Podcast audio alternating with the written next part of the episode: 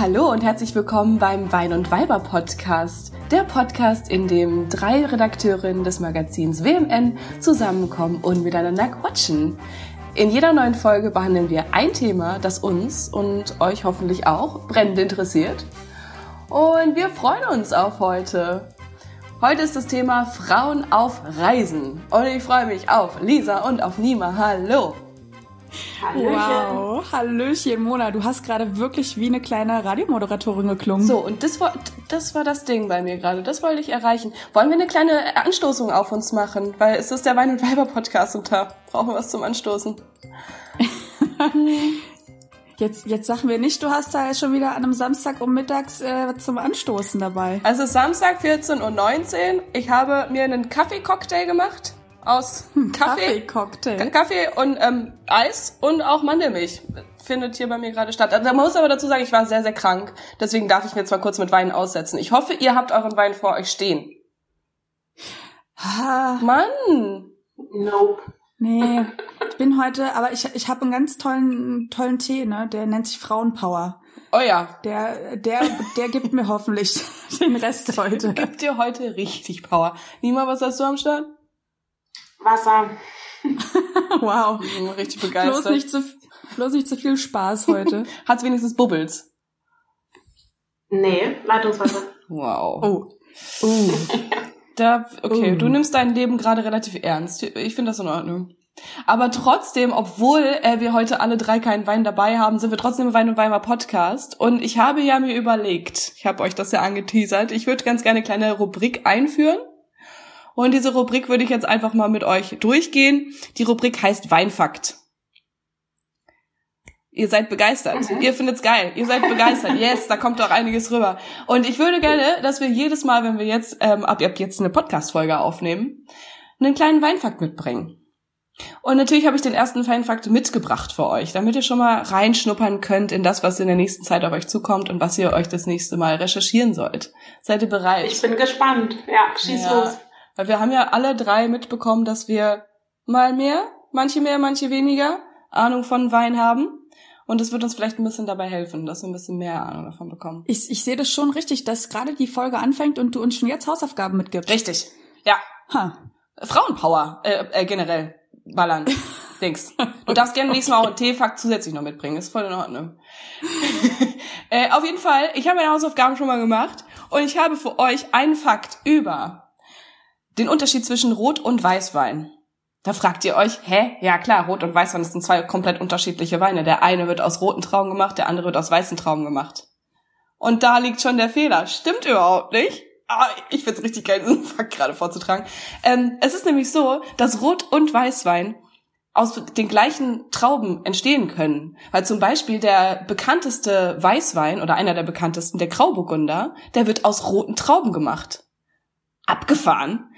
Das ist nämlich der, der Grund deswegen ist, ähm, dass der, was ja im Weißwein einfach nur das Innere der Traube benutzt wird und nicht die Schale der Traube. Beim Rotwein wird auch die Schale der Traube benutzt und deswegen schmeckt er auch ein bisschen anders, deswegen hat er eine ganz andere Konsistenz, deswegen ist er einfach komplett anders, weil auch die Schale mit drinne ist.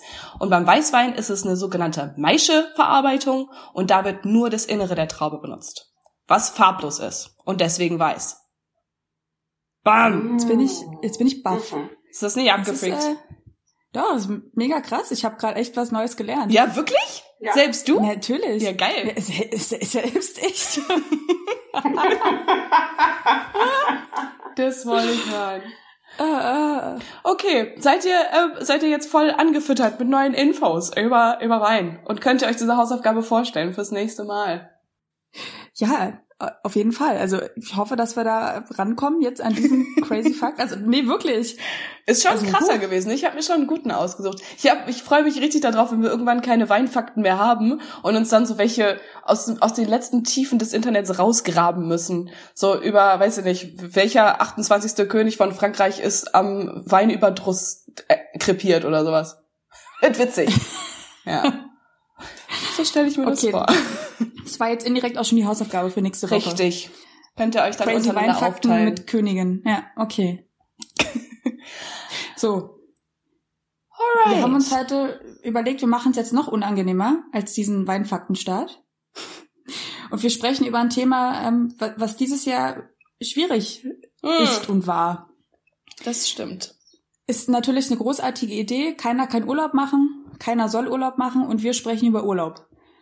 Weil wir, ein, Was? weil Warum? wir den Leuten einfach richtig doll auf den Sack gehen soll, wollen mit unseren wahnsinnig coolen Erfahrungen. Und vielleicht träumen die sich dann einfach ein bisschen weiter weg aus diesem, aus dieser Corona-Scheiß-Quarantäne raus und denken sich, Mensch, da war doch mal eine Zeit, wo Strand stattgefunden hat in unserem Leben. Aber ähm, ich meine gerade, keiner von uns hat äh, Urlaub gemacht. Aber das ist ja auch einfach mal gelogen. Glatt gelogen Das ist stimmt, das. ja. Auf jeden Fall. Wer von euch beiden hat denn dieses Jahr Urlaub gemacht, trotz Corona? Ich. Ich habe gerade meinen Finger oben. Absolut. Aber ich glaube, Mona, Mona, du warst nur in Deutschland, ne? Ich war in Dänemark. In Dän Ah. also das, das ist verlängertes Deutschland. Ja, okay, stimmt auch wieder. Nee, ich war in Dänemark auf einer Insel. Das war geil. Auf, auf Aero, soweit ich mich Richtig, entsinne. richtig, so war's. Aber, aber du hast äh, da auch gearbeitet von da. Es war nur so ein halber Urlaub. Ja, da war, also weißt du, wenn du dich, äh, wenn du drumherum Strand hast und in einer Wohnung, äh, in, einer, in einem richtigen Haus bist und abends für dich gegrillt wird, dann ist das Urlaub. Finde ich. Dann ist das die Das Definition von Urlaub. Ja, okay. Und Lisa, du warst richtig krass unterwegs in, in Italy äh, und, äh, Sachen? Ja, ich muss gleich zu meiner Verteidigung sagen, dass ich den Urlaub nicht erst gebucht habe in diesem Jahr, weil ich mir dachte, oh geil, jetzt wird's alles richtig schön leer da sein. Nee, den habe ich äh, im Januar schon gebucht, den Urlaub nach Italien durch die Toskana. Und kannst du mal kurz sagen, Und- was du für Vorkehrungen getroffen hast, damit du diesen Urlaub überhaupt erleben kannst? Na, was heißt Vorkehrungen? Also ich habe mich zwei Wochen davor nicht mehr so wirklich aus dem Haus gewagt, damit ich auf jeden Fall da gesund ankomme und äh, ja, Italien wegen mir nicht noch eine schlimmere zweite Welle erlebt. Ich finde, das ist sehr viel Passion für einen Urlaub. Ja, richtig, richtig Ja. gut. Ja, nee, das äh, wollte ich mir dann auch nicht nehmen lassen, da dann hinzufahren. Also hätte ich aber nicht gemacht, wäre Italien zu dem Zeitpunkt Risikogebiet gewesen. Ich war Ende September da und äh, da war alles im Lot, da waren die Zahlen sogar niedriger als in Deutschland. Und ähm, es war wunderschön, wenn auch etwas anders. Hast du nicht sogar Also- gesagt, dass die Leute auf der Straße da Maske getragen haben? Ja, mega. Also ich kam da an mit meinem Koffer und ähm, war total baff, wie ernst die Menschen das da nehmen. Und wirklich auf der Straße hat jeder Maske getragen, obwohl es da die Pflicht erst irgendwie ab abends 18 Uhr oder so gibt. Aber auch tagsüber haben das Regel? die Leute einfach gemacht. Naja, dass es halt nicht abends zu Ansammlungen auf den, äh, ich weiß gar nicht, was der Plural, Piazzen kommt. Piazzen, wahrscheinlich. Piazzen. So wie Auf den Pizzen. Ja. Geil. ja, Aber ab abends 18 Uhr war klar, jeder muss Maske tragen. Oder war abends 18 Uhr, man darf nicht mehr so, man darf sich nicht mehr mit so vielen Leuten treffen. Ich möchte jetzt, ich möchte jetzt nichts Falsches sagen, ob das wirklich 18 Uhr war, aber nachts äh, gab es auf jeden Fall dieses äh, dieses Maskengebot Ja, und okay. halt auch Alkoholverbot auf der Straße. Also da wurde uns dann im Späti auch gesagt, als wir uns noch was geholt haben, dass wir das jetzt nicht auf der Straße trinken dürfen. Ja, Mhm. hat man uns gleich wieder angemerkt, die Berliner kommen. Die wollen wieder saufen. Vor allem, ich genau. fühle mich irgendwie richtig schlecht, weil äh, du das noch so erwähnt hast, so nach dem Motto, ich bin nicht in ein Risikogebiet gereist und ich genau das Gegenteil gemacht habe und ja Ende äh, August nach Malle geflogen bin, also direkt ins Risikogebiet rein. Ähm, Aber das Ja, war ein ich muss frisches sagen- Risikogebiet, oder, Nima? Also Ah? das war das war ein frisches Risikogebiet, als du dahin geflogen bist, oder war Ja. das schon länger Risikogebiet? nee, es ist, ähm, glaube ich, drei, vier Tage davor zum Risikogebiet erklärt, äh, erklärt worden. Ähm, und wir hatten dann auch überlegt, ob wir es absagen. Aber ähm, wir haben halt eine Finca gebucht, die relativ weit draußen ist. Und da war halt irgendwie klar, okay, wir treffen da auf jeden Fall nicht auf sehr viele Menschen. Wir gehen halt nicht feiern und abends saufen, wenn dann nur in der Finca. Ähm, und deswegen haben wir es dann gemacht. Und tatsächlich, äh, glaube ich, war das Risiko, sich da anzustecken, sowas von gering, weil die Insel war wie ausgestorben. Äh, ganz viele Restaurants hatten zu, ganz viele Läden waren geschlossen. Ähm, die Menschen auf der Straße haben eben auch eine Maske getragen. Ähm, die Strände waren verlassen. Ähm, und dadurch, dass wir eigentlich nur bei Lidl irgendwie mal kurz einkaufen waren und ansonsten in der Finca gechillt haben und am Strand, äh, war das Risiko wirklich Viel weniger Risiko, als wärst du zu Hause geblieben wahrscheinlich. Auf jeden Fall Aber- hätte ich mich hier in Berlin also wäre ich irgendwie jeden Tag zur Arbeit gefahren ja. und wäre in diese volle Bahn gestiegen mit den ganzen Leuten, glaube ich, wäre das Risiko ein bisschen höher gewesen. Voll. Aber hast du dir trotzdem manchmal ein bisschen Sorgen gemacht im Urlaub, dass du dich doch irgendwo anstecken könntest? Nee, tatsächlich nicht. Also das Einzige, wo ich mir wirklich Gedanken gemacht hatte, war auf dem Hinflug, weil ähm, eigentlich solltest du ja im Flugzeug eine Maske tragen und ich finde, das ist jetzt auch nicht übertrieben, das für zwei Stunden die einfach mal im Gesicht zu behalten. Aber da war ähm, tatsächlich eine Familie mit Kindern, ähm, die allesamt keine Maske getragen haben, die ganze Zeit durch das Flugzeug hin und her gerannt sind. Die Kinder haben da Purzelbäume im Flur gemacht, also im Gang. Ähm, und da war ich echt so, dass ich, ich bin innerlich explodiert, explodiert und dachte mir nur so, zieh einfach eine Maske auf oder bleib einfach mal kurz auf dem Sitz ähm, sitzen. Und es hat halt auch keiner von den anderen. Wie alt waren die Kinder wohl? Das war durchmischt. Also die einen waren sechs, da kann man es kann man's natürlich zwiegespalten sehen und sagen, okay, die müssen vielleicht keine Maske tragen, die anderen waren aber um die 15, 16. Und die Mutter ja. hat auch keine Maske getragen und da denke ich mir, okay, ein bisschen uncool. Da hätte ich mir auch gewünscht, dass die Airline dann irgendwie mal was dazu sagt. Aber du selbst, aber du selbst bist dann auch so, dass du da dich nicht traust, was zu sagen. Mm, doch, ich habe dann auch was gesagt, aber es hat nichts geändert. Was hast du denn echt? Hast du dann so richtig äh, auf äh, hier mach mal Maske an jetzt? Ja. Krass. Okay. Klar. Und die haben dann aber nichts gemacht. Nee, die, also, nee. Die haben mich, die haben mich blöd angeguckt und so, hm, okay. Ja, dann haben sie wieder auf den Platz gesetzt und dann haben sie irgendwie gekichert, sind dann wieder aufgestanden ohne Maske. Dann haben wir sie wieder angesprochen, zieht bitte eine Maske auf. Und so ging das die ganze Zeit und irgendwann dachte ich mir einfach nur so, genau, das lassen wir jetzt einfach. Anstrengend. Okay, aber im Flugzeug ist ja sowieso generell irgendwie klar, dass wenn man, wenn man im Flugzeug fliegt, dann muss man, darf man keine Angst vor Corona haben. Auf jeden Fall nicht so eine große Angst, dass man, ne? Wenn du ins, ins Fitnessstudio gehst, darfst du keine Angst vor Corona haben und wenn du ins Flugzeug steigst, dann eigentlich auch nicht. Weil es ist klar, dass es da eng wird. Ja, aber obwohl die ja Lüftungsanlagen nicht. so gut sind, dass das Risiko, sich da anzustecken, tatsächlich sehr gering ist. Aber wenn du jetzt natürlich wirklich dicht bei dicht äh, da sitzt, dann gibt es natürlich schon ein Risiko. Ja. Aber Nima, war das bei dir auch so, dass ihr ähm, diese Einwegmasken, also diese, diese OP-Masken tragen musstet im Flugzeug? Nee, ich hatte eine Stoffmaske. Das ist nämlich total, äh, das war für mich so mindblowing, weil ich auf meinem Rückflug ähm, von Pisa nach Berlin angewiesen wurde, doch bitte mir jetzt so eine Einwegmaske aufzusetzen, weil ich auch mit Stoffmaske da zum, zum Boarding kam. Und äh, dann habe ich sie nur angeguckt und meinte so, äh, wieso? Ja, steht auf unserer Website. Ja. Danke. Supi. Und ähm, da habe ich heute Morgen noch nicht drauf geschaut. Ja, genau. Und äh, ich hatte dann Glück, weil ich hatte im, also in Italien sind die wirklich super hinterher, in den Zügen sehr drauf zu achten. Und wir haben die komplette Hinreise und auch die Reise durchs Land mit dem Zug unternommen. Und da haben wir permanent äh, Beutel bekommen, wo Wasser drin ist, wo Desinfektionsmittel drin ist und wo auch Einwegmasken drinne waren. Und in weiser Voraussicht habe ich die in mein ähm, Handgepäck hm. reingemacht und hatte somit eine. Aber ich frage mich bis heute, ob ich nach Hause gekommen wäre, hätte ich die dann nicht ja, dabei. Wahrscheinlich gehabt. eine für 28,50 Euro hättest du da wahrscheinlich kaufen können. Wäre wär wohl stattgefunden. Aber auch mit einem Ton, also wie die mich da denn angemacht hat an dem Flughafen, das war, war eine Nummer. Aber das liegt, also, du hast doch irgendwie erzählt, das liegt daran, dass die Aerosole irgendwie mehr an den Einwegmasten dran kleben bleiben, oder was war das?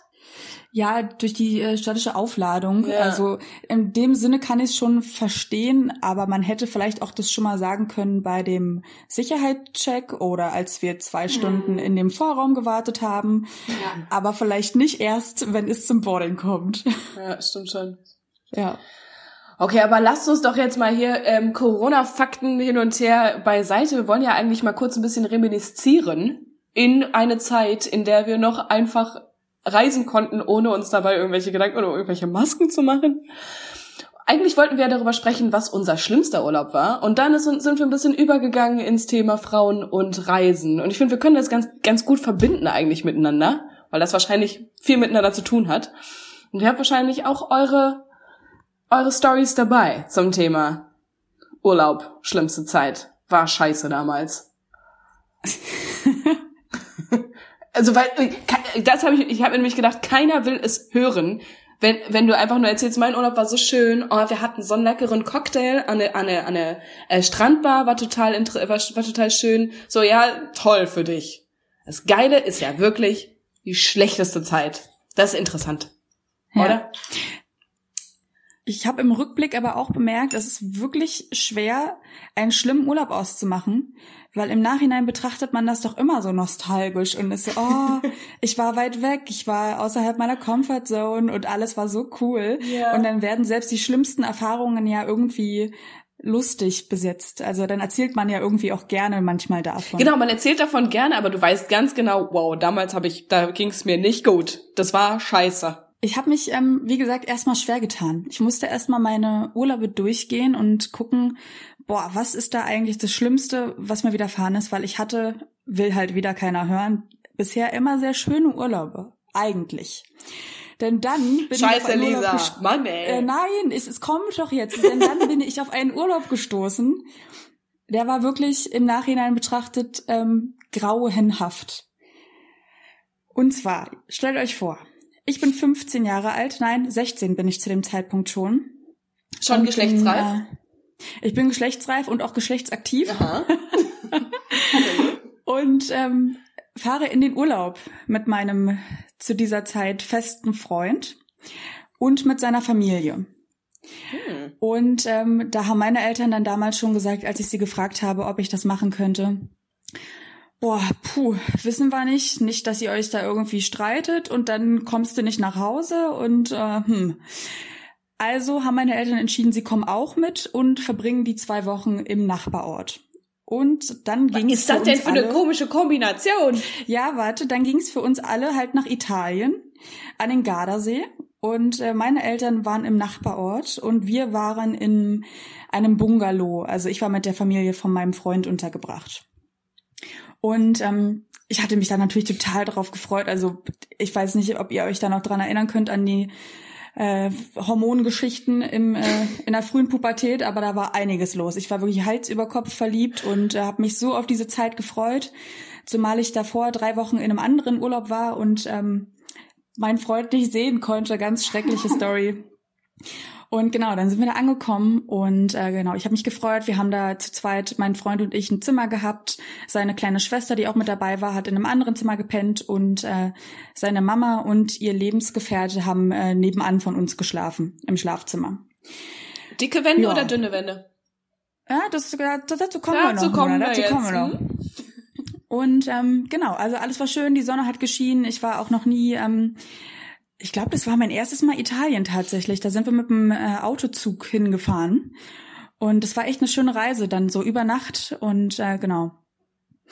Dann waren wir da und äh, sollten uns irgendwie was Schickes anziehen, weil die Mama dann ganz gerne mit uns auf der Promenade spazieren gehen wollte.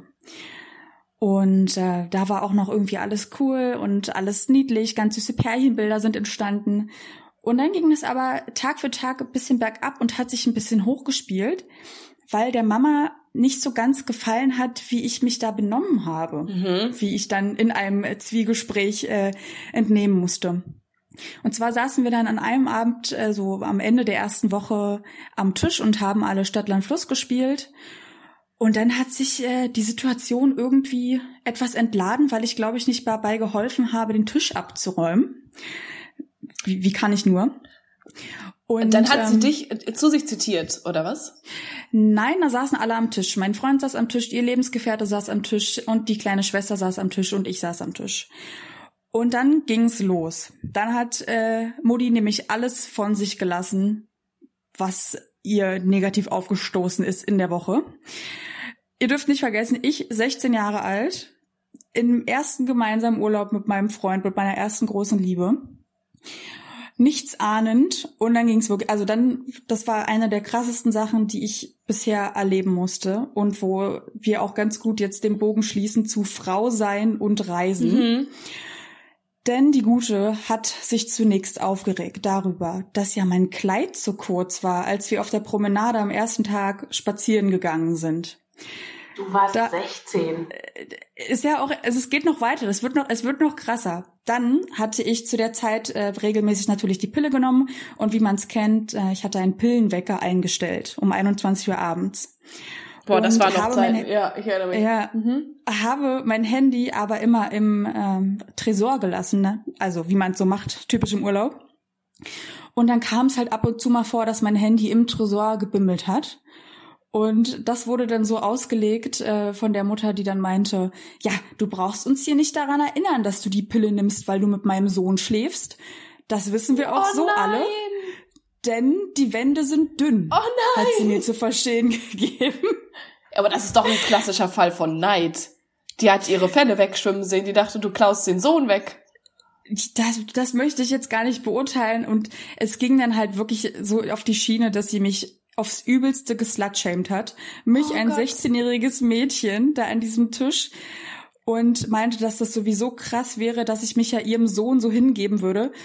Hat auch komplett ihren Sohn aus der Verantwortung genommen. Also ich war in dem Moment äh, die biblische Eva, die da ähm, ja einfach so richtig schön geslutshamed wurde. Aber Und- Lisa, wie hat denn dein Freund darauf reagiert? Das ist ähm, eine Sache, der hat still da gesessen. Der hat sich angehört, was Mutti zu sagen. Mutti hat dann, ich habe dann natürlich bitterlichst angefangen zu weinen. Also ich habe mich selten so schluchzen und weinen hören. Das ist ja Was auch ist auch für unangenehm eine gewesen. Scheißsituation nur mit der Familie von ihm. Du hast ja niemanden, zu dem du gehen kannst dann. Und in diesem Moment habe ich zum ersten Mal verstanden, warum meine Eltern mit in diesen Urlaub fahren wollten. Die haben das geahnt. Natürlich haben die das geahnt. Eltern sind genial. Die, also, also glaube, die wussten schon damals, als äh, der junge Mann durch die Tür kam, dass das nicht äh, gut ausgehen würde. Aber wie war denn das dann eigentlich vor dem Urlaub? Also hat, war das Verhältnis davor immer gut und äh, höflich und oder war da, oder waren davor schon so ein paar Sachen, wo man sich dachte, ah, okay, äh, es ist ganz kurz davor zu kippen, die Stimmung? Nee, überhaupt nicht. Aber wie viel Kontakt hat man denn auch mit den Eltern dann zu der Zeit? Also klar, ich habe die dann mal gesehen und wir haben auch zusammen vorher schon Abendbrot gegessen, wenn ich da zu Besuch war. Aber zwei Wochen aufeinander zu hängen im Urlaub ist ja natürlich noch mal eine andere Belastung. Und da ist es fast dann einfach übergelaufen. Aber ich, ich fand es auch gar nicht so schlimm. Also wenn sie ihre Rede darauf beschränkt hätte, mich zu animieren, mehr da zu helfen im, im Haushalt, dann wäre das ja die eine Sache gewesen. Aber sie hat mich da wirklich ähm, runtergemacht und dann hat sie nochmal auf die Frage zu antworten, wie er sich verhalten hat. Sie hat ihm dann gesagt, ja, hol ihr doch jetzt hier mal eine Jacke, die weint ja jetzt hier und so. Also hat ihn dann auch noch rumkommandiert und er war, glaube ich, selbst überfordert mit der Situation. Ähm, ja, und ich konnte dann gar nicht mehr aufhören zu weinen, weil sie auch gar nicht aufgehört hat, sich darüber aufzuregen. Ähm, hat dann auch noch immer erwähnt, dass ihr Lebensgefährte ja Katholik sei und dass das ja überhaupt nicht gehen würde, dass ich das, dass ich das so machen würde. Also sie wollte Und- dir eigentlich einen pädagogischen Ansatz da dann mitgeben und hat dir gesagt, du hättest es eigentlich so machen sollen, dann wärst du ein gutes Mädchen oder wollte sie dich wirklich einfach bashen und geh raus aus dem Leben meines Sohnes? Die wollte mich bashen. Das ist doch kein pädagogischer Ansatz. Keine also wenn, wie, wie veraltet ist denn dieser Ansatz? Also du kannst doch niemandem sagen, also sie hat sich ja da auch darüber aufgeregt, dass ich mich ja so viel schminken würde und so. Also das ist ja unglaublich. Und heute denke ich zurück und am liebsten würde ich bei dieser Frau an die Tür klopfen und ihr mal richtig die Meinung geigen, aber halt nicht mit 16 Jahren. Ja, das ist doch mal interessant zu wissen. Was würdest du jetzt wohl tun? Jetzt mit deinen 26 ähm, ge gealterten Jahren und auf deine Weisheit. Ja, ich würde ihr eine sehr feministische Ansprache halten. ja. Mein Rock muss nicht länger als drei Zentimeter. Das ist gut so. Also ist ja nicht mal so, dass man da irgendwie, äh, keine Ahnung, viel gesehen hätte bei dem Kleid. Es war einfach ein ganz normales Kleid, was halt nicht über die Knie reichte. Unfassbar. Ja, Vor allem, man Genau. fühlt sich so ungeliebt dann in der Familie deines Freundes, wo du ja eigentlich möchtest, dass sie so ein bisschen auch deine Familie ist, so, die dich annimmt. Und dann hast du doch nie wieder da ein gutes Gefühl gehabt, oder? Danach. nee, also was ich dann gemacht habe, ist, äh, glaube ich, äh, psychologisch sehr interessant, weil ich mich dann halt einfach in dieser, also ich habe mich dann akzeptiert in dieser Opferrolle. Hab das, das ist ja das Schlimmste an der Sache. Ich habe das ja angenommen, was sie gesagt hat, und Mhm. habe versucht, mich in meinem Verhalten zu bessern. Hab versucht, mir längere Sachen anzuziehen, mich weniger zu schminken und äh, sau viel im Haushalt zu helfen. Und dann kann ich mich noch daran erinnern, als wir wieder nach Berlin kamen und die Sachen ausgeräumt haben, und hochgeräumt haben, hat sie mich zur Seite genommen und meinte, na, die zweite Hälfte des Urlaubs hat ja dann besser geklappt. Boah. Scheiße. Oh, sie hat auch noch gekriegt, was sie wollte. Na klar, ich war 16 und sie hatte mir dann am Tisch, als ich so jämmerlich geschluchzt habe, auch noch reingewirkt, ja, du äh, brauchst jetzt gar nicht so zu tun, als würdest du dir wirklich heulen. Das spielst du doch jetzt ja auch noch alles vor. Das weiß ich aber, das erkenne ich sofort. Also ein ganz tolles Exemplar an, an Mutter, an Schwiegermutter ins B. Ich muss dir sagen, die, die klingt so, als würde sie dich, als hätte sie dich gehasst. War, da hat Hass ja. stattgefunden bei der Frau. Ja, es ja. ist ähm, möglich. Mhm. Ja. Aber rückblickend betrachtet, ähm, ist es ja eigentlich voll gut gewesen, der Urlaub, weil ich weiß nicht, ob man im Alltag, wenn man nicht so viel Kontakt zu den Schwiegereltern hat, so schnell irgendwie mitbekommen hätte, wie die halt eigentlich ticken und wie fies die sind und dass man eigentlich von den Lebenserwartungen, also oder von den Erwartungen, die man ans Leben hat, gar nicht so gut zueinander passt. Also ich glaube, sowas ist dann auch immer so ein bisschen so ein Augenöffner, so eine beschissene Situation, dass man weiß, okay, nee, passt eigentlich nicht. Irgendwie fühle ich mich nicht so wohl. Ich glaube, äh, ich distanziere mich mal ein bisschen davon. Ja, gebe ich dir absolut recht. Und das ist jetzt Jahre später auch passiert, aber zu dem Zeitpunkt halt überhaupt nicht. Also da ja. habe ich mich dann echt in dieser Opferrolle gesuhlt und mich einfach immer so nett wie möglich gegeben, wenn ich sie wieder gesehen habe. Wie lange wart ihr denn danach noch zusammen? Ach, gar nicht mehr so lange. Verrückt, wie kommt das denn? Ah, das war aber äh, gar nicht meine Entscheidung. Oh. Nee, das, äh, das war eine sehr traurige äh, Liebesgeschichte für mich in dem jungen Alter. Ist der Junge denn jetzt ja. mit einer Katholikin mit einem Faltenrock äh, bis zum Knie zusammen? Ähm, ich glaube nicht, weiß ich nicht. Aber ähm, ich hoffe, dass die Frauen nach mir andere Erfahrungen machen mussten. Ja. ja. Ich würde ich würd ganz gerne meine Story weil ich glaube wirklich, dass ich vielleicht nicht die Einzige bin, die, die sowas mal erleben musste. Mhm. Ganz, ganz gern mit einem kleinen Appell an alle Frauen da draußen beenden, wenn es für euch okay wäre. Schreib was auf dem Billboard. Mhm. Und zwar, dass ich bitte niemals jemand schuldig dafür fühlen soll, dass ihr, dass ihr eine Frau seid und dass ihr sexuelle Bedürfnisse habt und vor allem auch nicht dafür, was ihr anzieht oder dass ihr euch vielleicht mal ein bisschen schick herrichtet. Also bitte lasst euch niemals einreden, ihr werdet billig, nuttig oder schlampig, weder von Männern und bitte schon gar nicht von anderen Frauen. Das ist euer Körper, euer Leben, eure Sexualität und euer Wert misst sich nicht an der Meinung von irgendwelchen archaischen Rollenbildern. Amen. Hört, hört. Am liebsten würde ich dich jetzt ganz doll drücken. Ja. Ich trinke darauf ein bisschen Mandelmilchkaffee. ja, okay. Ich, ich hoffe, ähm, es hat die Stimmung jetzt nicht zu sehr gedrückt. Wir müssen zwischendrin immer wieder ein bisschen gute Laune hier verbreiten, damit wir mit der nächsten äh, schlimmen Urlaubsstory weitermachen können. Ja, aber ich, also ich finde, äh, äh, was, was du jetzt gerade gesagt hast, dass es auch viele andere Frauen wahrscheinlich schon mitbekommen haben. Wahrscheinlich, ich gehe davon aus, dass es stimmt, aber ich versuche mich gerade zurückzuerinnern und ähm, also vielleicht habe ich einfach ein sehr entspanntes ähm, Umfeld in dem Sinne dann gehabt und äh, jetzt vielleicht um den ähm, um die Brücke jetzt wieder zum Reisen zu schlagen, in anderen Ländern und in anderen Kulturen ist mir das schon öfter untergekommen, dass man dafür dann vielleicht komisch angeschaut wird, was du anhast und dass du dich sexy kleidest. Aber hier ist, also in Deutschland ist mir das, glaube ich, tatsächlich noch nie passiert. Nima, bei dir? Auf jeden Fall. Ja, also ich glaube jetzt, dass direkt jemand gesagt hat, so du Schlampe oder so nicht. Ich glaube, dann ähm, hätte ich da auch zurückgeboxt. Zurückgeboxt einfach direkt. Zurückgeboxt direkt. Ja. Nee, also ich lasse mich auf jeden Fall nicht beleidigen. Ähm, aber das sage ich jetzt auch in dem Alter. Ich meine, ich werde jetzt dieses Jahr 30, das heißt, ich gehe da auch anders ran, als jetzt wirklich vielleicht mit 16 oder so. Ja. Aber so kurz nach der Abi-Zeit, muss ich sagen, weiß ich, also es hat mir jetzt niemand ins, doch ein Typ aus meiner Klasse, mit dem ich auch so halb befreundet war, der hatte mal gesagt, irgendwie so nach dem Motto, dass ähm, ich ja bestimmt die größte Schlampe von allen bin, weil ich mich äh, immer sehr freizügig anziehe. Ähm, also ich habe früher wirklich sehr gerne High Heels und Röcke und einen großen Ausschnitt und so getragen und mich auch ähm, krass geschminkt.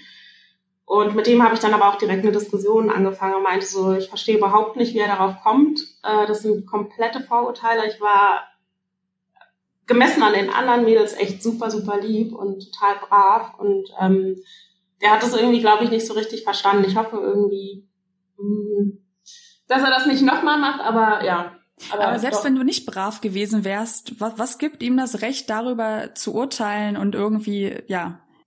Nee, also genau, selbst wenn ich jetzt nicht brav gewesen wäre, dann ähm, wäre es ja auch jetzt gar nicht schlimm gewesen, weil ich mir denke, okay, was Männer können, können und dürfen Frauen genauso. Also bei Männern ist es okay, wenn sie halt ganz viele Frauen haben und irgendwie jeden Abend eine neue im Bett haben. Und bei Frauen heißt es dann halt immer gleich, ja, du bist eine Schlampe und du und jeder kann dich haben. Selbst das wäre nicht schlimm gewesen, aber ich fand es halt so krass, weil ich ihm das einfach vor Augen führen wollte, was er für Vorurteile hat und dass die einfach überhaupt nicht stimmen. Ja. Mona, wie siehst du das? Bist du da auch komplett äh, unserer Meinung, dass, dass das ein absoluter Schwachsinn ist? Oder kannst du es sogar ein bisschen nachvollziehen, dass Männer diesen, diesen Kurzschluss im Kopf haben? Kurze Kleidung, Frau, Slutty. Also ich erinnere mich auf jeden Fall an mich selber, dass ich damals, als ich gerade meine Sexualität äh, selbst ähm, herausgefunden habe, mich viel freizügiger gekleidet habe, als ich es jetzt tue, wo ich irgendwie weiß, was was ich will und wie ich an Männer rankomme und wie nicht. Also natürlich hat das was damit zu tun, dass ich auf Männer wirken es hatte was damit zu tun, dass ich auf Männer anders wirken wollte. Ich hatte eine weiße Strumpfhose, habe ich angezogen mit einem High hier unten drunter. Da habe ich ein kurzes Kleid angezogen. Ich hatte vielleicht die Haare topiert. Also das hat schon, das sollte Männer beeindrucken. Jetzt im Nachhinein merke ich, das klingt so ekelhaft, dass wahrscheinlich kein Mann mich überhaupt angeschaut hat. Aber natürlich wollte ich damit Männer beeindrucken und ähm, denen zeigen, hier, ich bin eine sexy Biene. Aber ich bin absolut vollkommen bei euch, dass es eine unfassbare Frechheit ist, dass Frauen dafür so böse und und ähm, ja schon als Schlampen bezeichnet werden, wenn sie mehr als, weiß ich nicht, eine Handvoll Typen in ihrem Leben mit ins Bett genommen haben, wo Frauen irgendwie davon ausgehen, wenn ein Mann so und so viele Frauen im Bett hatte, ja, das, der kann es bestimmt, der hat es irgendwie drauf. Und wenn mhm. Männer merken, eine Frau hatte mehr als zwei, drei Typen, so, i geht, das ist ja hier ein ganz sch schlechtes Schlüsselloch. Ähm, da kommt jeder rein. Ja, ich finde, da, da sind wir einfach irgendwie in unserer Gesellschaft noch nicht wirklich weit. Das dauert auch wahrscheinlich noch ewige Generationen, bis das irgendwie mal drinne ist, dass Frauensexualität ähnlich ausgeprägt ist wie Männersexualität. Zurück zum Thema Mona. Du meintest vorhin, du hast das in anderen Kulturen eher bemerkt. Mhm. War das auch eine Erfahrung, die du in einem deiner schlimmsten Urlauber gemacht hast? Oder magst du uns mal davon berichten, was denn deine schlimmste Urlaubserfahrung war? Also als Frau. Gerne. Es gibt ähm, äh, eine es gibt verschiedene. Ähm, ich würde euch ganz gerne von zwei wichtigen Sachen berichten, äh, die ich in Indien erlebt habe. Und eine ist sehr, sehr äh, allgemein gesprochen und da möchte ich ganz gerne auf die Frauensituation ähm, eingehen. Wenn eine Frau nach Indien reist und dort unterwegs ist, dann ist es scheißegal, ob sie mit einem Mann unterwegs ist oder ob sie alleine unterwegs ist. Dann ist das für eine ich sage mal für mich als weiße, westliche, europäisch anmutende Frau echt schwierig. Ähm, und das möchte ich ganz gerne daran festmachen, dass ich jedes Mal, also ich habe zwei Monate insgesamt in Indien verbracht und bin von ganz oben bis nach ganz unten. Ich habe ungefähr, ich habe vieles gesehen da auf jeden Fall und viele, viele Menschen kennengelernt. Und ich war mit meinem Ex-Freund dort unterwegs, was mein absolutes Glück war, denn ich wurde in Indien nicht angesprochen. Wenn ich angesprochen wurde, dann darauf, dass ich, keine Ahnung, irgendwie ähm, hübsch aussehe oder ähm, willst du heute Abend mit mir in, in die Kiste oder was auch immer.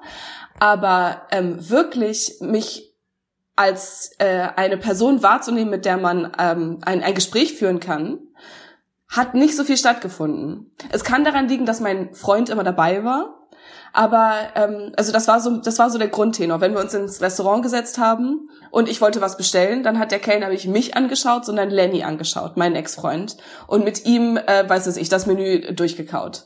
Äh, wenn ich versucht habe, mich äh, verständlich zu machen und auf der Straße nach dem Weg zu fragen, dann wurde ich ignoriert und er wurde dann mit Lenny gesprochen, obwohl er überhaupt nichts zu dem Thema gesagt hat.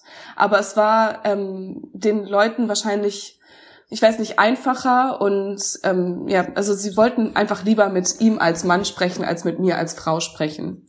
Ich glaube, das hat ganz viele verschiedene Gründe, ähm, aber unter anderem ist halt einer der Gründe, dass Frauen nicht so als mündig angesehen werden. Und mhm. das hat mich ähm, echt, also nach einer Zeit nicht mehr so verwundert, weil irgendwann war einfach nur klar, so ja, okay, Lenny, dann geh und jetzt das Sprichwort mit denen, wir müssen wissen, wo es lang geht und mit mir sprechen die nicht. Ähm, ja, aber das hat mich echt ver ja, okay, nicht verwundert, aber ähm, geprägt auf eine längere Art und Weise. Genau. Was meinst, hm? was meinst du mit geprägt?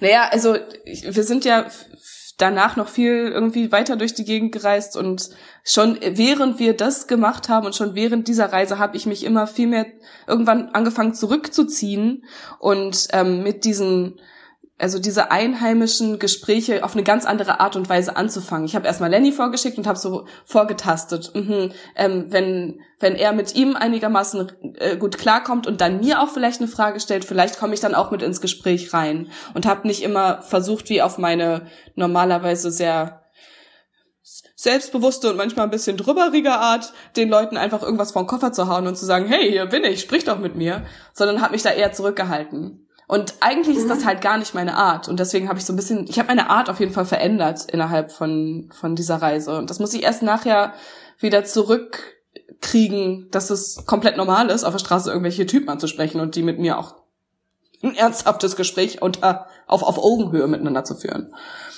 Mhm. Ja. Genau. Ähm, das ist auf, hat auf jeden Fall einen riesengroßen Teil dazu beigetragen, dass Indien für mich ein sehr prägender Abschnitt war, Zeitabschnitt war. Ähm, aber ich will jetzt auch, deswegen will ich auf jeden Fall die andere Geschichte auch noch kurz loswerden, weil ich will überhaupt nicht dieses Land oder die Leute dort verteufeln, was ganz, ganz viele Leute machen und das finde ich vollkommen nicht in Ordnung, weil dieses Land ist halt einfach fucking abgefahren. Und ähm, ja, genau. Und deswegen möchte ich jetzt ganz gerne noch eine andere Sache erzählen. Und zwar folgendermaßen. Wir sind ähm, von, von Nepal, von Kathmandu, äh, was im über Indien ist, im, im Norden Indiens, äh, sind wir runtergefahren bis nach Mumbai. Und das sind, ich habe es gerade noch mal kurz gegoogelt, das sind insgesamt äh, 2000 Kilometer ungefähr, bisschen mehr, bisschen weniger, I don't know, kommt drauf auf die Route an. Ähm, und dies, ich habe gerade Google Maps nachgeschaut, das sind ungefähr 38 Stunden mit dem Auto, wenn du ähm, 50 Stundenkilometer fährst. Viel mehr kannst du da nicht fahren, weil die Straßen sind nicht der Hammer. Wir haben insgesamt 82 Stunden gebraucht. Das bedeutet, ich habe es ausgerechnet, das sind ungefähr 24 Stundenkilometer, die wir gefahren sind. Ähm, und wir haben diese Tour einmal im Bus und danach mit dem indischen Zug, der von ähm, Rajasthan, von ganz oben Norden Indien, bis nach Mumbai runterfährt. In acht, äh, das waren dann 58 Stunden, sind wir durchgehend Zug gefahren. Und das ist meine schlimmste Erinnerung, die ich jemals an eine Reise hatte. Denn dieser Zug ähm, wir hatten kein Zugticket und haben uns dann irgendwo auf der Straße noch eins für die absolute Holzklasse gekauft, damit wir noch irgendwie reinkommen in diesen verfickten Zug. Ähm, wir hatten Stehplätze, 58 Stunden Stehplätze, hm, funktioniert, ganz, ganz toll. Und es war vollgepackt mit weiß ich nicht wie vielen tausend Indern, die da in diesem Zug äh, rumgestanden haben und rumgelegen und rumgesessen haben. Und unter anderem wir beiden, ja klar. Ähm, und wir hatten natürlich, hatten uns überhaupt nicht darauf vorbereitet, dass wir ja jetzt auch essen müssen, dass wir auch trinken müssen, bla bla bla. Aber zum Glück kommen in diesen indischen Zügen immer mal wieder Leute vorbei, die dir einen Snack vorbeibringen. Kostet ungefähr 12 Cent, kriegst du eine Erbsenpüree, kannst du dir reinfahren. Ge Mona, ich muss dir eine Frage stellen. Ja. Wie ist denn da die Toilettensituation? Und dazu würde ich ganz gerne gleich noch kommen. Ja, das, es findet statt gleich noch. Also Toiletten in Zügen ist ja sowieso ein Ding, aber da ähm, ist schon in Deutschland Hintern, ein Ding. Ja. Hängt man da den Hintern einfach aus dem, aus dem fahrenden Zug raus, aus dem Fenster oder was? folgendermaßen, Lisa, folgendermaßen. Ähm, das war ja auch eine der wichtigen Sachen, die ich auf jeden Fall mit euch besprechen wollte. Toiletten auf Reisen. Unfassbar lustig, immer. Ähm, genau. Und ja, das, deswegen habe ich äh, diese, kommen wir zurück, Erbse habe ich, äh, Erbsenpüree habe ich gegessen, 12 Cent. Mhm. Wusste ich nicht, dass es verdorben war. Wusste ich nicht, hatte ich keine Ahnung. Gut, oh nicht so schlimm. Ich habe 24 Stunden in dem Zug durchgehalten. Ihr erinnert euch, es waren insgesamt 58 Stunden, die ich in diesem Zug verbringen musste. Und nach 24 Stunden habe ich gemerkt, okay, das, was ich oben reingemacht habe, muss oben und unten auch gleichzeitig jetzt wieder raus. Auf eine sehr schnelle Art und Weise. Ähm, nach 24 Stunden mit äh, 5000 Indern in einem Zug ist die Toilette nicht mehr so, wie sie war, als wir in den Zug eingestiegen sind, denn sie war voll mit Exkrementen ähm, also das ist einfach so ein Plumpsklo. Ein Plumpsklo, genau. Das, okay. ähm, für, ich weiß gar nicht, ob da überhaupt unten was rausfällt, weil die war wirklich voll, die Toilette. Die war, also es hat nach oben, ist es rausgekommen. Ich, ich stelle mir das gerade vor wie an einem Sonntag bei einem Festival auf einem Dixie-Klo. Ähnlich, ja, es ist, es ja, ist ähnlich. Ja. Der Geruch war auch sehr ähnlich wie auf, äh, auf einem Sonntagnachmittag auf dem Festival. Äh, das Ding, ähm, also plus diesen, diesen scharfen Masala-Geruch, der ja überall in Indien durch die Gegend hängt und das dann plus diese Kotzerei, die ich da, ähm, äh, die bei mir stattgefunden hat, das war einfach nur geil. Ähm, und deswegen habe ich mich erstmal in die Toilette eingesperrt was natürlich super dumm war, weil die, das gab eine Toilette für 2000 Inder, keine Ahnung. Die wollten natürlich auch auf die Toilette und haben mich dann immer da rausgeholt und gesagt, hier jetzt nicht hier kotzen, du musst hier raus, ich muss auch mal pipi. ähm, und dann oh habe ich mich tatsächlich raus was, aus dem Zug gehängt. Was meinst du mit, die haben dich da rausgeholt? Naja, halt also an, rausgeklopft so, ja, oder was? Rauskomplimentiert, so an die Tür geklopft, so Mädel, jetzt mal mal hin, wir können jetzt, wir müssen doch hier alle auf Pipi, kann doch nicht sein natürlich musste ich dann halt raus und es war auch gut, dass ich rausgegangen bin, weil da drin hat so gestunken, das war ähm, noch viel schlimmer. Und deswegen habe ich mich dann raus aus dem Zug gehängt und habe mich so auf dem auf die Treppen des Zuges gesetzt. Da sind ja immer die Türen offen und habe dann da rauskotzen können. Ähm, das hat sehr aber auch geholfen. irgendwie schön, oder? Mit mit der Landschaft dann? Ja, der also, auf jeden Fall war. Hast, hast du schon mal schöner gekotzt? Frage ich dich an der Stelle, Mona. Was fragst du mich? Hast du schon mal schöner gekotzt? Später und vorher nie. Das ist absolut richtig. Eine schöne ja. Kotzsituation. naja, ähm, genau, das war auf jeden Fall auch, auch mit, mit zusätzlich die ekelhafteste Toilettenstory, die ich doch dazu hatte. Aber das Ding war dabei, ähm, zudem, dass die, ähm, die armen Inder, mit denen ich da in diesem Zug war, die haben sich ja die ganze Zeit gedacht, so, oh Gott, dieses dieses weiße Idiotenmädchen, die isst erst die ganze Zeit diese Erbsenpüree und jetzt meint sie hier rumzukotzen, so dumm. Einfach nur dumm. Und ich war auch dumm. Aber nach ein paar Stunden, als ich wirklich dehydriert einfach nur noch auf irgendeinem Boden lag und ich dachte wirklich, ich sterbe, also ich war, hatte wirklich das Gefühl, ich sterbe gleich. Ähm, irgendwann haben die so gecheckt, ja, okay, da geht's wirklich kacke, lass mal jetzt irgendwie was machen. Und dann haben die sich zusammengetan und haben irgendwoher, ich habe keine Ahnung woher, einen Eisklotz gekriegt, einen Waschlappen gekriegt, ähm, so eine heiße Zitrone haben die mir noch gemacht und haben mir die irgendwie eingeflößt, haben mir den kalten Waschlappen auf meinen Kopf gelegt. Ich habe ein Bett von einem von denen bekommen, die haben, also hat einer mir freigemacht dafür, damit ich mich da hinlegen kann und durfte dort meinen meine Krankheit auskurieren über die nächsten paar Stunden. Und ich war, oh, das war so unfassbar freundlich, weil es waren ungefähr, ich weiß nicht, 20 Leute oder was, die sich dann darum gekümmert haben, dass dieses idiotische Mädchen, was ich dachte, ja klar, Erbsenpüree esse ich kein Problem, ähm, und danach brechen musste wie nichts Gutes, dass es mir irgendwie wieder gut geht. Und danach war ich irgendwie so ein bisschen beseelt. Ja, das war die schlimmste Situation, die mir jemals beim Reisen passiert ist. Aber zusätzlich auch irgendwie, irgendwie hat's noch was Schönes danach gehabt. Ja, ja, also weil du so merkst, dass du den Leuten nicht egal bist und dass sie sich um dich kümmern. So. Also dass du dich einfach alleine bist. Ja, und dass, jetzt, ja, dass, dass man sich zusammentut und dann irgendwie sich so das Projekt nimmt, okay, die Alte stirbt uns jetzt hier nicht weg. Einfach geil. Ja, das hatte ich ein bisschen das Gefühl von Völker, Völkerverständigung, die da passiert ist. Und äh, was hat was hat dein Ex-Freund in der Zeit gemacht? Ja, der dem ging es auch nicht wahnsinnig gut. oh Gott. Also der, hat er etwa auch vom Erbsenpüree genascht? Der, der hat davon genascht tatsächlich, aber ihm ging es nicht so schlecht. Das waren halt irgendwie, keine Ahnung, 50 Grad in dem Zug und der musste auch, hatte mit sich selbst zu tun. Der hatte sich sogar noch, ach stimmt, der hatte sich von irgendeinem so Typen noch ein bisschen eine Tüte äh, gezogen und hat dann noch ein bisschen krass geraucht. Ich glaube, dem, nee, der hat, dem ging es auch nicht so wahnsinnig gut. ja, oh Gott, das ist ja der Horror. Hat auch stattgefunden. Keine Zugfahrt. Auf jeden Fall. Das muss man mal erlebt haben. Nein, tut's nicht. Aber Niemals. was ich gerade ganz kurz äh, noch erwähnen muss und äh, den Zuhörerinnen irgendwie mal erklären muss, es gibt von dir ein Foto aus diesem Zug in Indien, ja, das stimmt. was ich auf, auf Instagram entdeckt habe.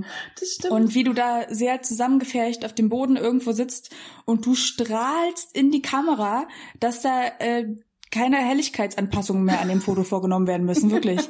Also du siehst unglaublich glücklich aus, du bist gebräunt, du hast da deine äh, Ketten um, also ja, ne? da hatte ich eine kleine Hipster-Situation. Ähm, ja, hast dich da eingefügt. Cool. Und jetzt höre ich diese Story aus dem Zug. Es ist schon wieder unglaublich, wie, wie Bilder einem vorgaukeln können, dass es der geilste Urlaub überhaupt ja. war und die Realität dann doch ein bisschen anders aussieht. Geil, dass wir gerade eine Instagram versus Reality Sache auf, auf, auf einer sehr realen Art und Weise fühlen. Das waren, glaube ich, die ersten zwei Stunden der Zugfahrt. Ja. Vor dem Erbsenpüree. Vor dem Erbsenpüree. ah, ja. Ja. Das, das ist auf jeden Fall eine ähm, ne, ne schwer zu toppende Story an, an Grausamkeit. Aber mich würde mal interessieren, wie ist es jetzt eigentlich bei dir? Also ähm, würdest du trotzdem auch alleine in solche Länder reisen oder gibt es oder ja? Hm, in solche Länder finde ich, glaube ich, ist schwierig, weil ich glaube ich jedes Land einzeln bewerten würde. Ähm, mhm. Und auf eine andere Art würde ich diese Länder bereisen. Also Indien zum Beispiel hätte ich, glaube ich, alleine nicht so gemacht, wie ich das mit meinem Ex-Freund zusammen gemacht habe. Ich hätte nicht diese ähm, riesengroßen Schlafsäle mit ähm, tausend verschiedenen Leuten. Ich hätte nicht diese Zugfahrt alleine, glaube ich, gemacht. Ähm, und ich wäre nicht alleine nachts da durch die Straßen gelaufen und hätte mir da noch mal einen, einen Snack und und keine Ahnung, wann auch immer nach Hause kommen mit irgendwelchen fremden Leuten quatschen. Das wäre alleine, glaube ich, nicht ganz so cool gewesen. Also kann gut sein, dass es gut hätte funktionieren können, aber im Nachhinein war es gut, dass er da auf jeden Fall dabei war, weil eben er auch viel Respekt ähm, den Leuten eingeheimst hat. Aber andere Länder, sowas wie Nepal zum Beispiel, ähm, ich ich kann euch nur sagen, das ist ein Land, da würde ich immer alleine alles machen. Da wäre es mir auch irgendwo scheißegal, ob ich nachts in einer großen Stadt alleine durch die Gegend laufe. Ich habe da nicht einen Menschen gesehen, kennengelernt, ähm, der das Frausein auf eine schlechte Art be bewertet hätte. Also ich Aber hast du das doch schon mal alleine gereist? Nee, nee, noch nie. Nein, nein, nein. Ich habe das immer nur mit, mhm. mit ihm zusammen gemacht. Also stimmt, ich kann das vielleicht gar nicht so richtig bewerten. Ich kann das nur von dem sehen, was ich mit ihm erlebt habe. Ähm, aber ich, also man, man merkt halt so ein bisschen, dass die, ähm, die Mentalitäten dann doch sich noch unterscheiden innerhalb der Kulturen. Auch also äh, klar, Asien ist riesengroß und ich kann nur von Asien sprechen, weil ich habe nur Asien gesehen, aber ähm, da ist es mhm. auch nochmal ein riesengroßer Unterschied, in welchem Land du bist, ob du da alleine reisen solltest oder nicht. Aber ich, ja. Aber ist, ist das ein Ziel, was du dir jetzt setzt für die Zukunft, wenn Reisen dann wieder irgendwann möglich sein sollte? Hm. Wenn die Pandemie in den Griff bekommen wird, ist eine ganz andere Geschichte jetzt, aber nimmst du dir das als Ziel, auch mal wirklich so eine Reise alleine zu unternehmen?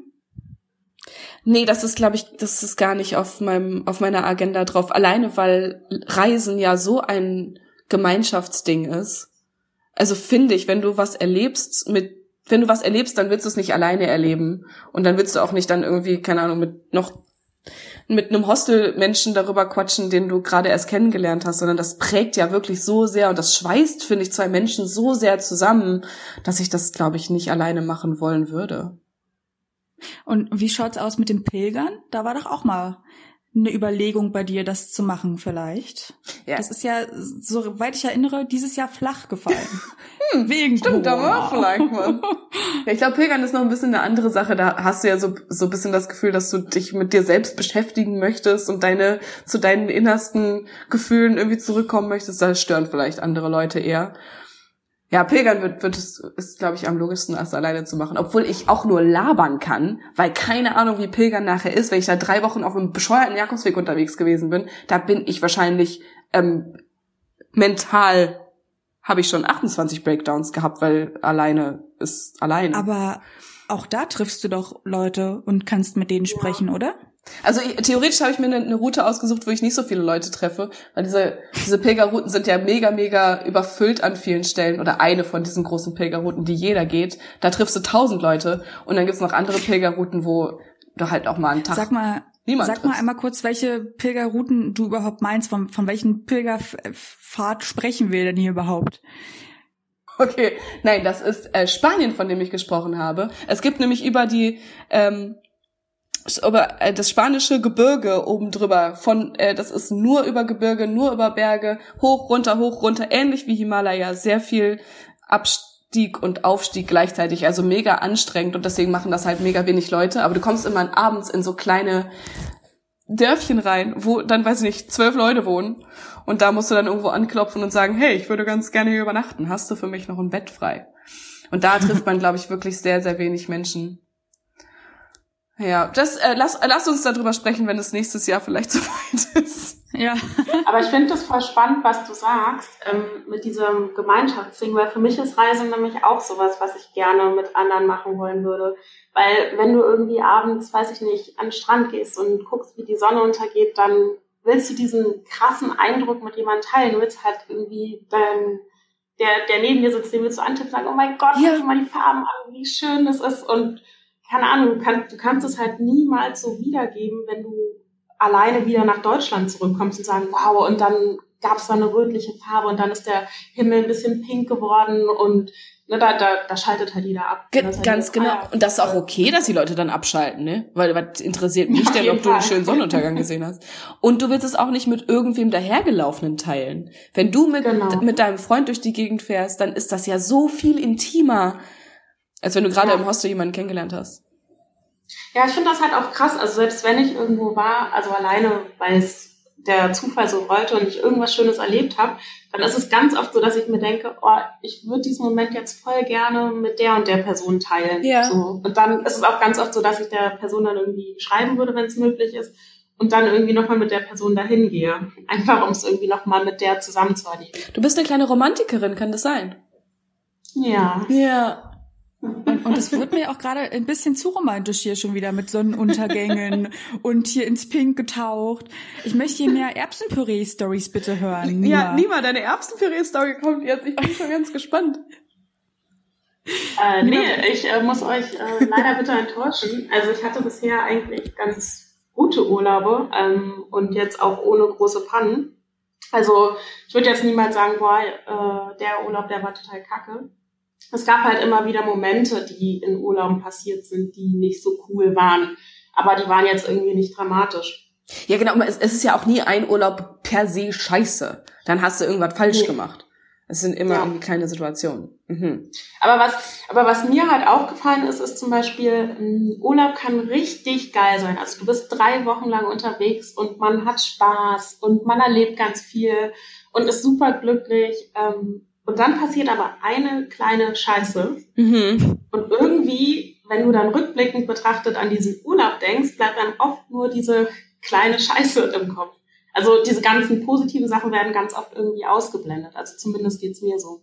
Hast du ein Beispiel für uns? Hast du so einen Urlaub, wo der eigentlich wunderschön war, aber wo dich eine Sache jetzt auch im Nachhinein noch so nervt? Das eine war in Bali, ich glaube ähm, im Jahr 2017 oder 2018, da waren wir zum zweiten Mal da. Ähm, und waren drei Wochen da und sind da rumgereist und ähm, hatten, also wir haben da einfach eine coole Zeit. Das, die, der, die Orte sind mega cool, die Leute sind auch sehr nett, aber es ist halt eben ein Ort, wo sehr viel Armut herrscht, also wo die Leute wirklich kaum was haben und irgendwie wirklich von der Hand in den Mund leben müssen, was ja auch völlig verständlich ist, aber die sind halt angewiesen auf Touristen. Wo war, also welche ähm, Stadt? Ist es dann irgendwie Lombok oder ist es dann drumherum gewesen? Nee, wir waren in Chengdu und oh Gott, jetzt habe ich Alzheimer, ich weiß nicht. Aber es war auf jeden Fall, äh, auf jeden Fall waren wir in Chengdu da am Strand und wie heißt denn dieser Ort? I don't know. Ich sag's das nächste Mal. Okay, aber auf jeden ähm, Fall kleine Orte und nicht mittendrin in a city, oder was? Nee, es gibt halt so einen kleinen touristischen Ort, ähm, ja, der an sich eigentlich so, also da gehen so viele Esoteriker, sage ich jetzt mal hin, also viele Yogis, die dann irgendwie morgens Yoga machen, dann irgendwie ihren grünen Saft danach trinken und dann in irgendeinen Tempel gehen. Ähm, also der ist sehr spirituell angehaucht. Und ähm, wir haben das auch alles mitgemacht und so und ähm, waren dann irgendwann, gab es ein Fest und wir sind auch in so einen Tempel gegangen und haben uns den angeschaut. Und dann kam da eben eine Frau an, äh, die sich irgendwie mit mir unterhalten wollte. Meinte so, ach ja, hey, woher kommst du denn? Ähm, und ja, du hast ein tolles Kleid an und so, ach, du kommst aus äh, Germany, cool, ja, Germany, davon hören wir ja auch mal ganz viel. Und ja, was arbeitest du denn? Und dann habe ich ihr irgendwie kurz von meiner Arbeit erzählt. Und irgendwann ähm, ja, meinte so, ja, was machst du denn? Und sie so, ja, äh, ich male ganz viel, guck mal, guck mal, guck mal. Und dann holt sie halt so ein Album raus mit so Bildern, die sie gemalt hat. Und zeigt mir die und ich sage so, wow, die sind wirklich schön, voll, voll toll. Also äh, du hast echt Talent und hm. Was hat sie, was hat sie so gemalt? mm, Sonnenuntergänge, die Natur. Also die Bilder waren sahen wirklich gut aus. Ist jetzt nicht, dass ich sagen würde, es ist ein Dali. Oh, ich weiß, was Aber- kommt. Oh nein. Ja, Ja. ja, es weiß jeder, der mal da war. Und dann meinte ich, ja, okay, voll cool, naja, wir gehen jetzt mal weiter. Meinte sie, hey, stopp, stopp, stopp, stopp, äh, willst du nicht ein Bild kaufen? Ich sag so, oh, die sehen wirklich voll cool aus, aber ich habe wirklich kein Bargeld mehr dabei. Ja, komm, du hast doch ein best bestimmt hast du ein bisschen Bargeld. Ich sag so, nein, wir haben vorhin da Früchte gekauft und so, da habe ich mein letztes Bargeld hingegeben, ich habe nichts mehr. Natürlich hast du Bargeld dabei, sei doch nicht so geizig. Ne, ne, ne, ne. Dann ging so Hm. eine Diskussion los und meinte es tut mir voll leid, aber ich würde dir wirklich Geld geben, aber ich habe kein Bargeld dabei. Und dann ist sie halt richtig sauer geworden, hat uns irgendwie die ganze Zeit angefangen zu beleidigen. Und da war ich danach irgendwie nur so, dass ich dachte, krass, wie enttäuschend. Also du fängst ein Gespräch mit jemandem an, also jemand spricht dich an, ihr redet total nett über alles Mögliche und dann geht's irgendwie wieder nur ums Geld und die sind enttäuscht, wenn du denen halt nichts gibst. Und es war halt in dem Urlaub ganz, ganz oft so. Ich meine, ich verstehe das auch auf der einen Seite. Auf der anderen Seite war ich dann irgendwann an dem Punkt, wo ich dachte, ich möchte mit niemandem mehr reden, weil ich weiß, dass im Endeffekt ich wieder meine, mein Portemonnaie zücken muss und Geld geben muss. Und das fand ich irgendwie so, so richtig traurig. Das ist so, das ist so schade, dass dadurch halt diese Touris dazu hingezogen werden, unfreundlich zu den Einheimischen zu sein, ne? Ich finde Ja, auch so ja. oft ist das einfach nur schade. Aber ich glaube, auf Ja. der anderen Seite darf man das auch nicht so ernst nehmen, dass die, dass die dann so sauer werden, dass sie sich dann beleidigen und bla bla bla, weil das ist ja auch einfach nur eine scheiß Verkaufsstrategie. Die machen dir ein schlechtes Gewissen und dann kaufst du halt nachher eh. Und für die ist das so, ja, geil, ich hab, ich hab gut gearbeitet heute, ich hab die mal ein bisschen durch die Gegend beleidigt und dann ist so, hat, hat gut funktioniert. Ja, ich muss halt sagen, ich verstehe das total. Ich weiß auch nicht, ob ich anders wäre in der Situation. Also wenn ich wirklich wissen würde, keine Ahnung, ich habe da jetzt eine Familie, die ich ernähren muss und ich brauche jetzt einfach ein paar Cents und für ein, also für mich ist das viel Geld und für einen Deutschen ist sind das halt so 50 Cent oder so. Dann würde ich mir halt auch denken, so, boah, jetzt gib mir einfach das scheiß Geld. Aber auf der anderen Seite, wenn ich mich jetzt wieder als in die Touristensituation reinversetze, ist es schon so, dass man dann irgendwie anfängt, so ein bisschen paranoid zu werden. Ja. Da war halt, wie gesagt, da war ein Straßenfest und wir wollten, also waren da unterwegs und irgendwann musste ich halt aufs Klo. So. Und da war halt weit und breit, war keine Toilette. Dann sind wir durch die kleinen Gassen irgendwie da lang gelaufen und äh, sie haben dann schon immer so zu mir, ja, versuch, schaffst du es nicht, noch das zu unterdrücken? Ich so, nein, ich platze gleich. Ich muss mich irgendwo entleeren. Und dann haben wir ähm, an ein Haus geklopft und ähm, dann hat mir so eine Frau aufgemacht und dann meinte ich zu ihr so, ja, es tut mir total leid, aber wir waren gerade bei diesem Straßenfest und ich muss auf die Toilette.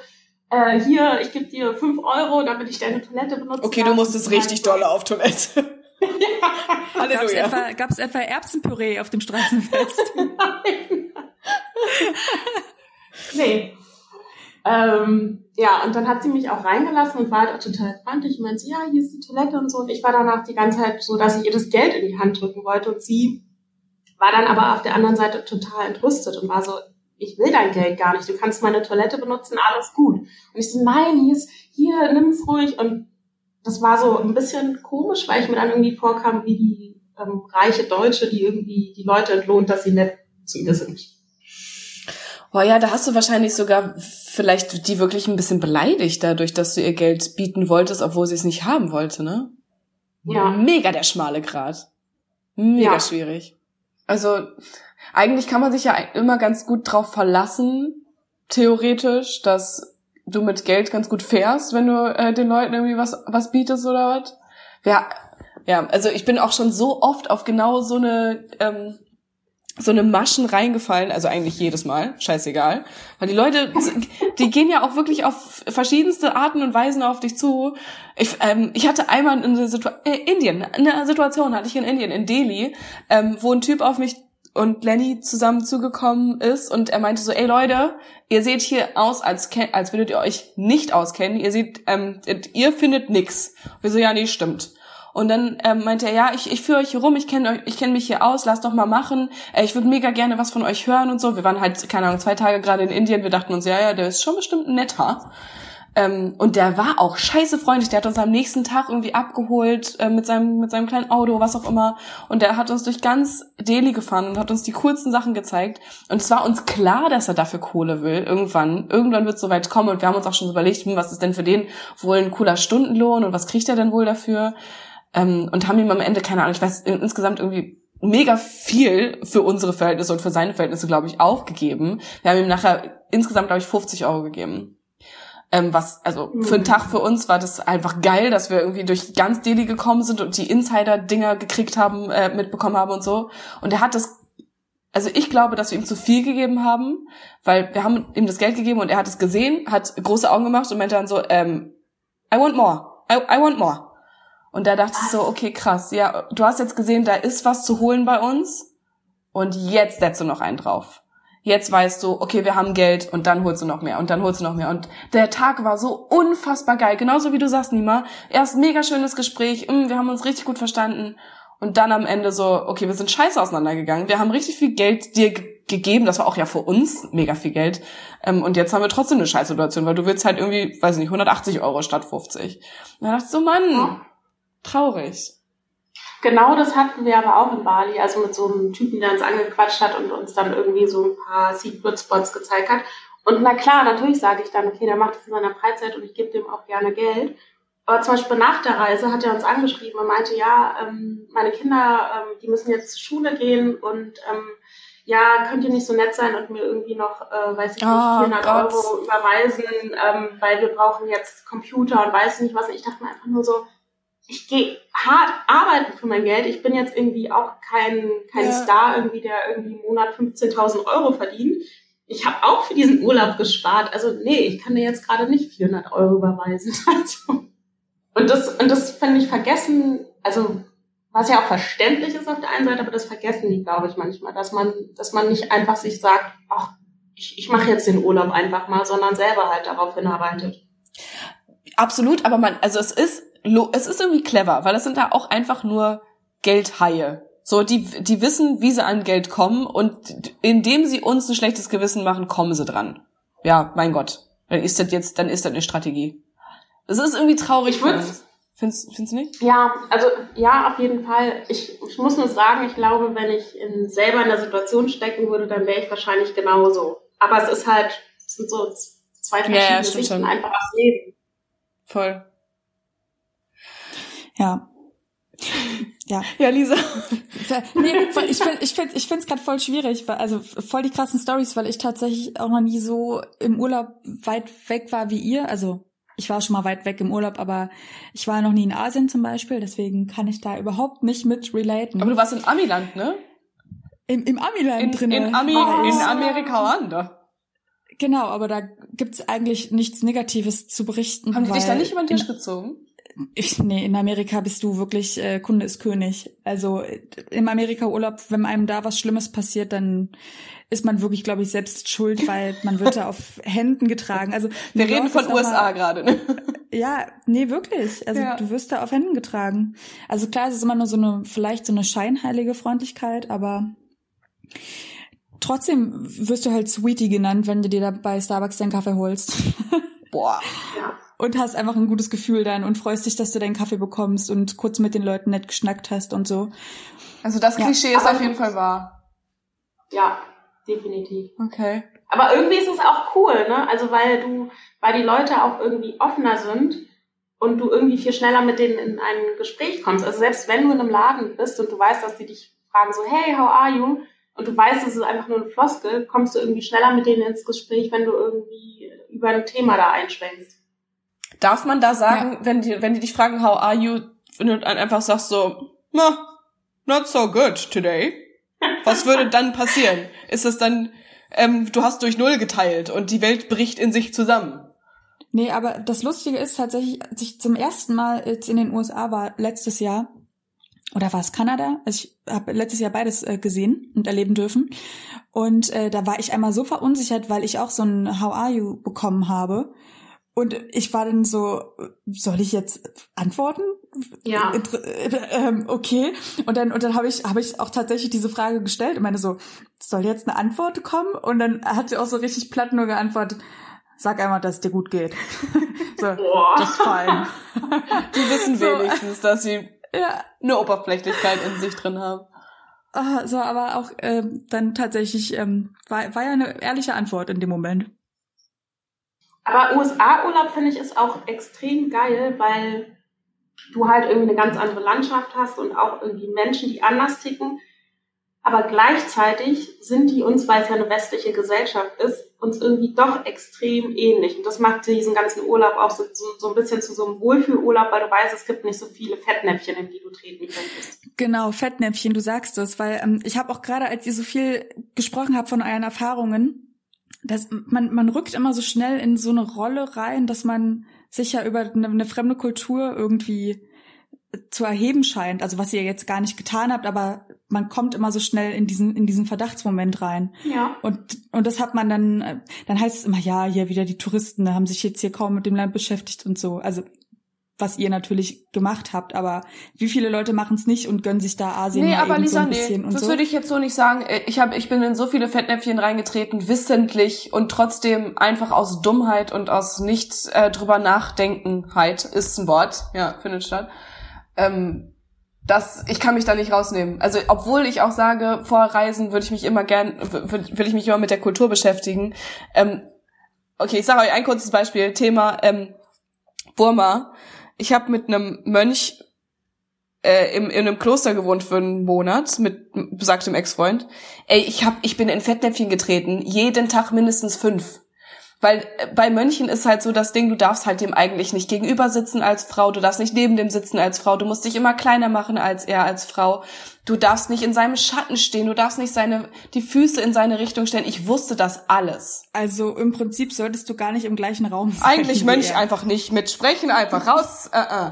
Okay. Das Ding ist aber, ich habe, ich wusste das alles, ich habe mich vorher damit beschäftigt und bin, bin da hingekommen. Ich so, okay, ich bin, aha, ich bin bereit, ich darf mit diesem Mönch, muss ich ganz besonders umgehen. Ich komme da an, im Kloster, allererstes, was ich mache, hallo, und will ihn in den Arm nehmen. so, Leute, ist was ja ist denn falsch mit mir? Es ist einfach Du dumm. bist so aufgewachsen. Du bist so aufgewachsen, Mona. Wie, wieso solltest du jetzt anders agieren? Klar, also du hast es gelesen, aber es ist ja die eine Sache, sich damit zu beschäftigen, das zu lesen und es dann wirklich zu Ja, erleben. genau. Und deswegen sind Fettnäpfchen auch, glaube ich, relativ normal. Das ist auch nicht was Erhebendes über irgendwas, sondern ja, man muss irgendwie. Und du reflektierst und du reflektierst das ja jetzt. Und, und wenn ihr darüber sprecht, dann sprecht ihr ja nicht darüber, so von wegen, ja, ist ja, sind die da alle Kacke oder was? Nee, überhaupt nicht. Nee, ja, das stimmt. Nee, ihr, reflekt, ihr reflektiert das ja und das ist einfach nur das Wichtige. Also, ja. Dass wir nur an der Stelle mal klar machen, dass wir hier nicht mit Stereotypen Nee, arbeiten. das machen wir nicht. -mm. Nee, nee. USA, alle oberflächlich. Nee, das, das ist natürlich auch Quatsch. Aber tatsächlich tritt man da wirklich weniger in, in Fettnäpfchen dann. Was, was, was fandest du das Geilste im USA-Urlaub? Einfach, was dir in den Kopf kommt. 3, 2, 1, go! Boah, das ist gerade wirklich überfordernd. Ich weiß nicht. Also ich glaube, es ist wirklich die Landschaft, weil die so abwechslungsreich ist. Wir haben äh, eine Tour gemacht von äh, Vancouver über Seattle nach Portland und äh, da sieht man so viele verschiedene Dinge einfach. Das ist dann schon unglaublich. Und, und diese Weiten, die du da einfach hast. Das ist für jemanden, der aus Deutschland kommt, wo alles dicht bei dicht besiedelt ist, unglaublich, wenn man da einfach stundenlang mit dem Auto fahren kann und einem kommt keiner entgegen. Das Ja. ist schon wieder ein bisschen romantisch. Nima. Ja, ist schon wieder, das ist schon wieder zu positiv besetzt gerade. Ich hätte noch eine kleine Frage. Was ist denn, was würdet ihr sagen, was sind denn die Fettnäpfchen, die man in Deutschland, in die man in Deutschland treten kann? Du meinst, als wenn man hier als Tourist nach Deutschland Mhm. kommt? Oder Touristin? Hm. Ich glaube auch uns mit, na, aber ich glaube uns auch mit äh, Klischees zu konfrontieren tatsächlich, oder? Also wenn mir jetzt jemand hier was von Weißwürsten und äh, Lederkleidung, ähm, also Lederhosen erzählt und Dönneln, dann bin ich, glaube ich, auch Und schon ein bisschen Dönern? offended. Nicht Dönern, Dürndeln. Ja, okay, passt beide. ja. Echt, da würdest du sagen, oh nee, da muss ich Na, aber also- mit dir nochmal kurz drüber sprechen. So, und dir sagen, Nee, wir tragen einfach hier alle auch keine Döner den ganzen Tag. ich würde es belächeln, Ja. aber ja, oder auch generell das machen, ähm, also in meinem Amerika-Urlaub war das auch wirklich krass so, wenn ich da jemandem erzählt habe, woher ich komme. Ähm, in 90 Prozent der Fälle wurde ich auf Nazi-Zeit, Hitler, KZs Ja. angesprochen. Deutschland, Hitler, aha. Mhm. Ja, ja, ja, genau. Aber man, unfassbar. wie soll man es ihnen verübeln? Das ist ja das, was sie im, äh, im Schulunterricht. Wie äh, soll man es ihnen verübeln? Wie sollte man es ihnen verübeln? Also weiß ich nicht. Natürlich kann man es denen verübeln, wenn die denken, dass Hitler noch lebt. Äh, Das ist eine ganz andere Nummer, ja. Ach so, du meinst jetzt nicht, dass sie noch, dass sie denken, dass Hitler noch lebt, sondern eher so, oh, Deutschland, das ist doch gleich Hitler. Ja, ja, genau. okay, also ja, das- okay, okay. die- Na gut, das ist ja. was anderes. Aber ich würde tatsächlich sagen, dass wir ein großes Fettnäpfchen haben in Deutschland. Und zwar, ähm, was in ganz an, in anderen Ländern und anderen Kulturen komplett normal ist, aber in Deutschland so, äh, Entschuldigung, nee, ist so, wie viel verdienst du? Aber das fragt kein Tourist. Ein Tourist oder eine Touristin so, was verdienst du eigentlich? Das ist so normal in anderen Ländern darüber zu quatschen, was was man denn eigentlich so im Monat auf dem Konto hat und hier einfach so findet nicht statt. Aber unter Aber ich finde, das ist eher so ein deutschen Ding. Nee, also ich wurde tatsächlich noch nie von einem Touristen gefragt, wie viel ich verdiene. auf dem Brandenburger Tor da. Kannst du kurz ein Foto von mir machen? Ach so, und ähm, was machst du eigentlich Geil. im Monat? Und dann wird es auf Inst und dann wird das Fotos auf Instagram geteilt. Das ist Nima, sie verdient so und so viel im Monat. ja gut, nee, das findet nicht so oft statt. Nee, aber ich meine so normalerweise in einem Gespräch, wenn du in einer Kneipe sitzt mit irgendwie zwölf Franzosen, äh, 13 Italienern und ähm, noch einem Vietnamesen dazu, dann ist das halt eine ganz andere Art und Weise über sein ähm, sein Einkommen zu sprechen. Aber findet ihr nicht? Na gut, vollkommen in Ordnung. Mein Getränk ist alle Freunde. Ähm, und ich muss mal ganz dringend auf Toilette. Und ich würde sagen, wir haben auch schon einiges über unsere Urlaubs äh, und nicht Fauxpas gequatscht. Habt ihr noch was zu beizusteuern dazu? Nee. Aber da war einiges drin. Da war auch einiges sehr drin. verschieden, sehr verschieden tatsächlich. Eigentlich ist das das perfekte Thema, um unsere Zu Zuhörer auch mal dazu äh, bewegen zu können, dass sie uns einfach vielleicht mal ihre Stories schreiben.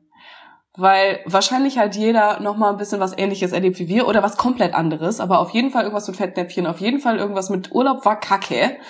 Ähm, schreibt uns gerne. Wir würden uns freuen an wmn.funkedigital.de. Und wenn ihr Bock habt, dann lest doch einfach auch noch mal auf unserem hübschen Magazin wmn.de unsere Artikel, die wir jeden Tag herausblasen.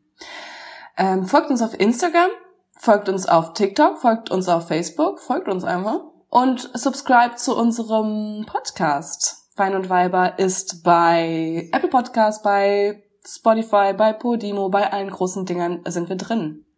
Und wir würden uns sehr freuen, wenn ihr uns einen Daumen nach oben geben könntet. Oder eine schöne Bewertung, wenn ihr das dann tatsächlich auch so seht. Ja, eine Scheißbewertung ist auch in Ordnung. Also wäre halt doof. Ich möchte eine gute. Macht doch nie mal fröhlich. Sonst weint Ja. ihr wieder den ganzen Tag. Genau. Ja. Und ich finde die Leute heraus, die uns schlecht bewertet haben. Die Lisa weiß, wo ihr wohnt. Leg dich nicht mit Lisa an. Richtig, hier, Daumen hoch. Es hat äh, mir Spaß gemacht, Leute. Wie immer. Ich freue mich aufs nächste Mal. Ja. Ja. Bis ganz Macht's bald. gut, ihr beiden. Tschüss. Tschüss. Tschüss.